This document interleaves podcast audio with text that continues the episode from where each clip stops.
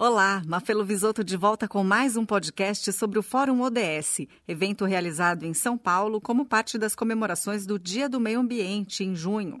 Especialistas da área participaram de uma mesa redonda para discutir ações que ajudam a construir um mundo melhor.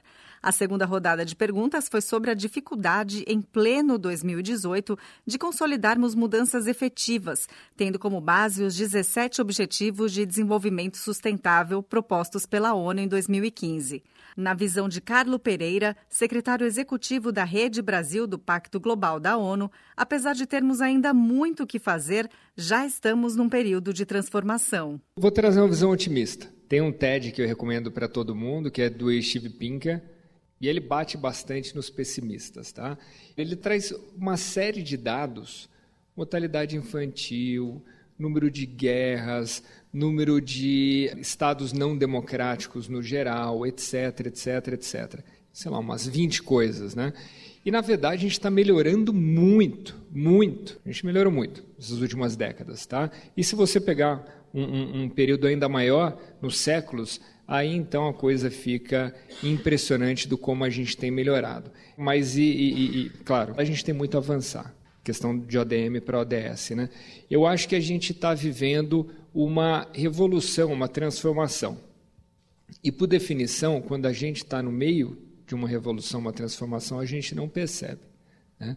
É um local, uma determinada sociedade, sob determinada cultura.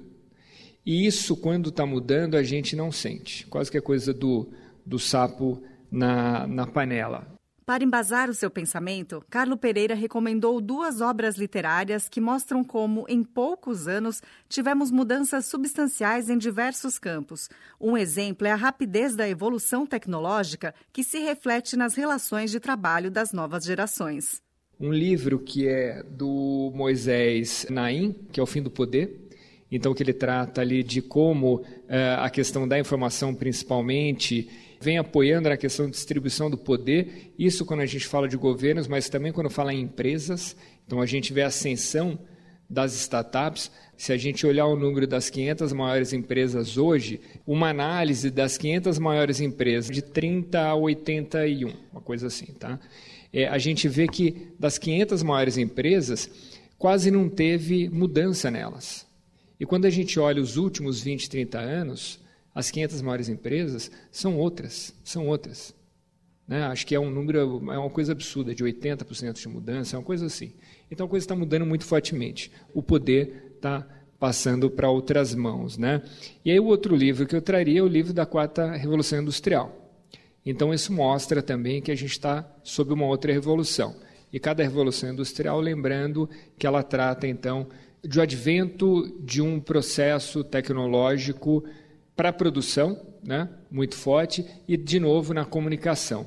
E é o que a gente está vivendo hoje, de novo, com relação à automação, com relação à internet das coisas, à internet em si.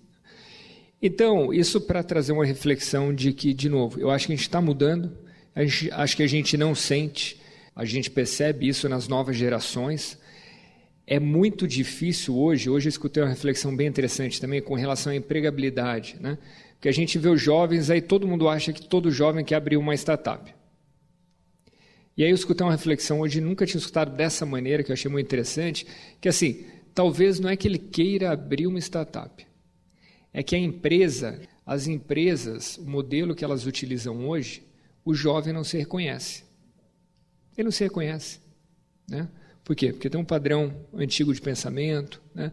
pensa na questão financeira, esse é o foco, então ele não se reconhece. Então as empresas também precisam se transformar rapidamente para conseguir reter e atrair esses talentos, né? Eu acho que a gente está mudando sim e vai mudar muito rapidamente. Espero que para melhor, apesar de uma fase meio esquisita aí do país. Repetindo as referências que ele citou em sua fala, lá no começo, o TED apresentado pelo professor de Ciências Cognitivas de Harvard, Steven Pinker. É só procurar na internet. Já os livros O Fim do Poder é do escritor venezuelano Moisés Naim e A Quarta Revolução Industrial é de Klaus Schwab, engenheiro e economista alemão, fundador do Fórum Econômico Mundial. Bons estudos aos interessados. Eu sou a Mafelo Visoto e a gente volta a se falar no próximo podcast, que vai ser focado na evolução dos meios de comunicação. Até mais!